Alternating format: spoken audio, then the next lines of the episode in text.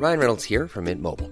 With the price of just about everything going up during inflation, we thought we'd bring our prices down. So to help us, we brought in a reverse auctioneer, which is apparently a thing. Mint Mobile unlimited premium wireless. Ready to get 30, 30, bit to get 30, bit to get 20, 20, 20, bit to get 20, 20, bit to get 15, 15, 15, 15 just 15 bucks a month. So, Give it a try at mintmobile.com slash switch. $45 upfront for three months plus taxes and fees. Promo for new customers for limited time. Unlimited more than 40 gigabytes per month. Slows. Full terms at mintmobile.com. Dixo presenta Factor Kaiser con Max Kaiser. Dixo is back.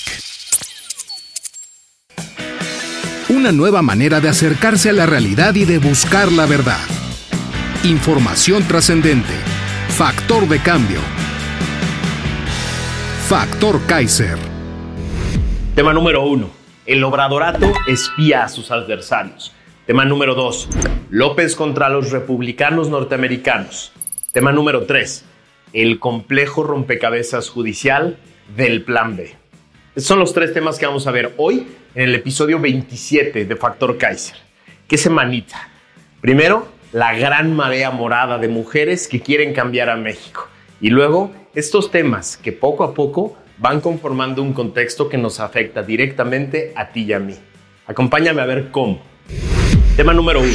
El obradorato espía a sus adversarios. El sexenio pasado se hizo un escándalo mayúsculo cuando México y el mundo se enteraron que el gobierno de Peña espiaba a quienes estábamos en el movimiento para crear las leyes anticorrupción y el Sistema Nacional Anticorrupción. Les platico. Una mañana, sentado yo en mi oficina del INCO, recibí un mensaje de texto que me dejó frío. Tenemos fotos de tus hijos. Los hemos estado siguiendo. Ten cuidado. Entra a este link para que veas que es cierto. Me quedé petrificado. No sabía qué hacer. Unas horas después, otro texto. Tenemos fotos muy comprometedoras de tu jefe. Entra al link y verás. Algo raro estaba pasando. Afortunadamente, nunca entré a ninguno de los links que durante días me estuvieron enviando con mensajes similares. Tuvimos que revisar por completo nuestros celulares y resetearlos, porque nos llegaron a varios de los que estábamos en el movimiento anticorrupción. Algunos sí le picaron al link. Unos días después, nos enteramos de que se trataba de un intento sistemático del gobierno para meter a varios activistas y comunicadores este virus, este troyano que se llama Pegasus, una herramienta de espionaje que el gobierno mexicano había comprado. Se hicieron todas las denuncias correspondientes. Nunca llegaron a nada. El escándalo era mayúsculo y todo México se había enterado. El mundo también. México y el mundo sabían que el gobierno de Peña espiaba, o por lo menos intentaba espiar, a quienes le resultábamos incómodos.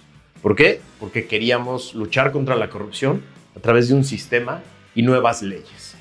El propio López se quejó amargamente de este intento de espionaje y aseguró que a él y a su familia también lo estaban espiando. No se quiso quedar atrás.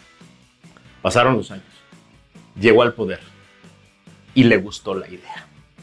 Hoy, en su homilía mañanera, López reconoció la intervención telefónica al defensor de derechos humanos Raimundo Ramos, quien acompañaba el caso de la ejecución extrajudicial de tres personas ocurrida en 2020 en Nuevo Laredo, Tamaulipas, aunque aseguró que su gobierno no realizaba espionaje. Se hace investigación, trabajo de inteligencia. Eso le contestó a Nayeli Roldán de Animal Político. Es decir, aceptó el espionaje, solo le quiso cambiar el nombre.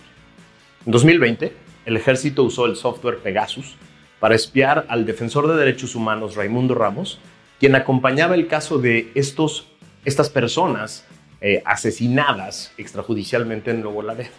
Un informe del Centro Militar de Inteligencia, CMI, un área secreta de la Sedena, confirma que en 2020, ya en este sexenio, el ejército espió al defensor de derechos humanos con el sistema Pegasus.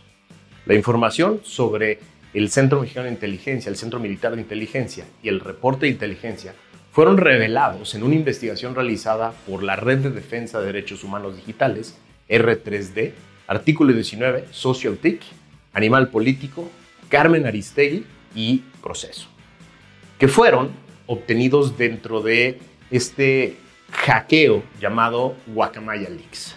Este, esta obtención de millones de archivos de la Sedena que se dio en octubre pasado. El secretario de la Defensa, Luis Crescencio Sandoval, recibió la información derivada de ese espionaje como consta en dicho informe. Ahí está. Lo obtuvieron estas plataformas digitales y lo revelaron. Este informe fue elaborado en 2020 por su subalterno directo Homero Mendoza Ruiz, el entonces director del Estado Mayor de la Defensa y el subjefe de inteligencia Conrado Bruno Pérez. Y usó esa información obtenida con el espionaje para influir en la investigación que la Policía Ministerial Militar realizaba sobre la ejecución extrajudicial de tres jóvenes, presuntamente cometida por militares el 3 de julio del 2020. Ahí están, ahí están los hechos, ahí está la investigación.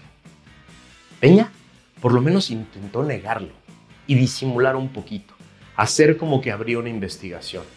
López dijo hoy, sí, ¿y qué? ¿Se acabó el margen para los defensores de derechos humanos que aún defienden a López? ¿Se acabó el margen de dignidad de los porristas que aún creen que pueden normalizar estos delitos gravísimos? Confesos, confesos en su mañanera. A ver, no va a pasar nada en los próximos meses con este caso, ya lo sabemos. Pero este caso se suma a cientos de delitos cometidos por este gobierno al más alto nivel que deberán ser investigados, llevados a juicio y sancionados en el próximo sexenio. Tú y yo nos tenemos que encargar de que un día haya justicia. Tema número 2. López contra los republicanos norteamericanos. Déjenme empezar este análisis expresando la náusea y el coraje que me da tener que hablar de los más desagradables miembros del Partido Republicano Norteamericano, como Crenshaw, Ted Cruz, Marco Rubio, Lindsey Graham o el mismísimo Trump. Me da coraje hablar de estas personas. Espero que se entienda que este análisis no se trata ni de darles la razón y menos de promover su xenofobia ni su oportunismo político para golpear a México, su discurso antimexicano. No se trata de darle la razón, por contrario que seas a López Obrador. Pero es una realidad que López les está poniendo en charola de plata su campaña anti-México y le está haciendo muy difícil a Biden y a los demócratas la relación con México y el discurso de somos compadres, somos aliados. A ver, va primero el contexto. En Estados Unidos, están ya en plena precampaña para renovar la presidencia de ese país en 2024. Si no pasa algo realmente extraordinario, el Partido Demócrata irá por la reelección de Biden. Más allá de los rumores, hoy no hay ningún dato que nos permita afirmar que Biden rechazará la nominación de su partido o su partido le quitará la nominación. En cambio, del lado republicano, el juego está completamente abierto. Parece haber dos flancos los MAGA y los anti-MAGA. ¿Qué es MAGA? MAGA quiere decir Make America Great Again, es decir, el slogan de Trump. El ala trumpista, encabezada por él mismo, quien tiene secuestrada a una parte muy importante del partido norteamericano, usa este eslogan, como una especie de nostalgia de cuando Estados Unidos era increíble. Del lado anti-MAGA, en el Partido Republicano, Destaca, por lo menos hoy, el popular gobernador republicano de Florida, Ron DeSantis, que ya le cantó el tiro a Trump y dice que va a competir. Para los republicanos, siempre ha sido muy rentable el discurso de fuerza, de seguridad, anti-inmigrante, anti-narco y anti-mexicano. Sí, Trump lo utilizó hasta la náusea, en toda su campaña y en su presidencia. Sin embargo, el discurso solía ser retórica local, entre candidatos gringos, parte de la campaña de allá. La respuesta del gobierno mexicano era siempre, respetamos el debate entre candidatos norteamericanos, nuestras relaciones con el gobierno en turno. Ayer, López rompió esa regla de oro. Dijo en su mañanera, cito, llamaré a que no se vote por ese partido, por intervencionista, inhumano, hipócrita y corrupto, porque lo que dijo ayer ese senador Lindsey Graham no lo admitimos. A México se le respeta no somos un protectorado de Estados Unidos ni una colonia. México es un país libre, independiente, bla, bla, bla. Esto es gravísimo. No solo rompe décadas de no intervención de nuestro gobierno en la elección norteamericana, sino que rompe la regla de que los republicanos, que son antimexicanos, hacían su propia campaña y nosotros no los pelábamos. Es una regla de oro que no debió haberse roto. Rápido la agarraron. Crenshaw se burló de López y sugirió que López prefería defender a los narcos que a sus ciudadanos. Y esto solo va a crecer y crecer y crecer. López no es el primer aspirante a tirano latinoamericano en tratar de utilizar al gran coco gringo para buscar el aplauso de los suyos y la unidad de su porra. A ver, en los últimos 100 años, prácticamente todos los aspirantes a tiranos latinoamericanos han utilizado esta farsa de ahí viene el gringo malo para ganar puntos internos. Pero se quedaba en retórica. Llamar a votar en contra de un partido es otra cosa. El problema es que esta vez se trata del presidente de México y puede tener muy graves consecuencias para nosotros. Pero además, para mí lo más grave, puede revigorizar al Partido Republicano y en especial la moribunda campaña de Trump. Pero bueno, quizá ese es el encargo de su amigo. El encargo a cambio de aquellos tratos oscuros que hizo con el impresentable fiscal de Trump, William Barr. A lo mejor estamos simplemente frente a la retribución.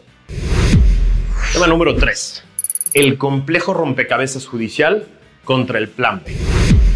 Ayer, varios medios de comunicación reportaron equivocadamente que Edmundo Jacobo, el secretario ejecutivo del INE, había ganado el amparo contra el infame Plan B.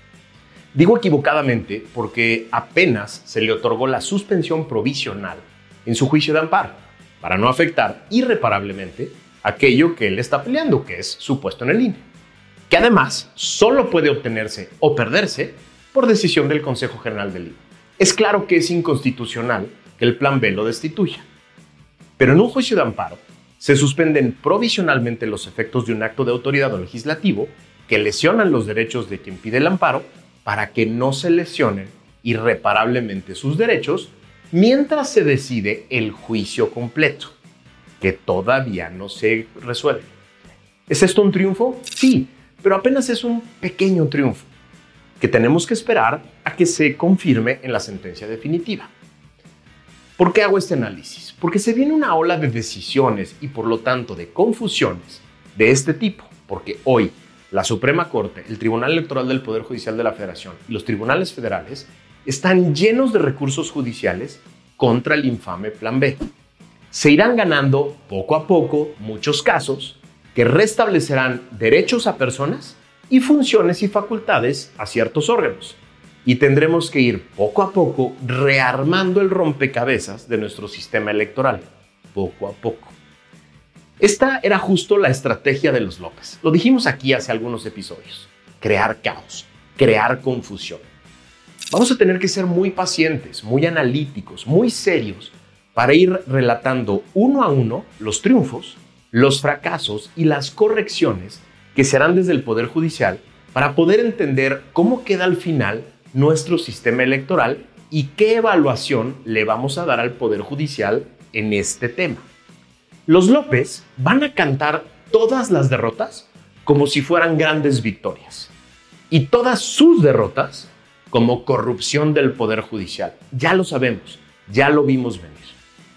Aquí, en Factor Kaiser, nos comprometemos a ser muy serios, objetivos, pacientes, analíticos, para ir evaluando cada uno de los casos, explicártelos bien, para que entre todos volvamos a armar el rompecabezas y estemos listos para ir con ánimo y fuerza a la elección del 24.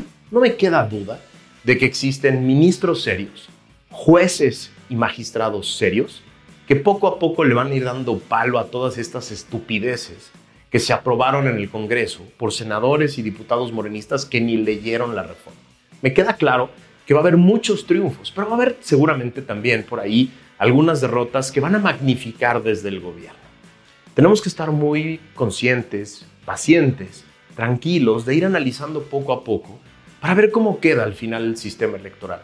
Es probable que no se parezca al sistema electoral anterior, pero yo te aseguro que habrá muchos triunfos que vamos a ir creando entre todos con la presión, con el análisis, con la información, porque vamos a ir motivando a jueces, ministros y magistrados a resolver en favor de la Constitución, en favor de la democracia. Por eso es muy importante que me ayudes a seguir construyendo esta comunidad, a seguir compartiendo estos episodios, a decirle a otras personas que los vean, que los analicen y que se suscriban. Se suscriban aquí al canal para que la comunidad crezca y crezca y crezca y cada vez seamos más los mexicanos y las mexicanas que queremos tomar en nuestras manos nuestra democracia, queremos vigilar a los servidores públicos y queremos respaldar a aquellos que hacen bien su chamba. Muchas gracias por haberme acompañado. Nos vemos en el episodio que sigue.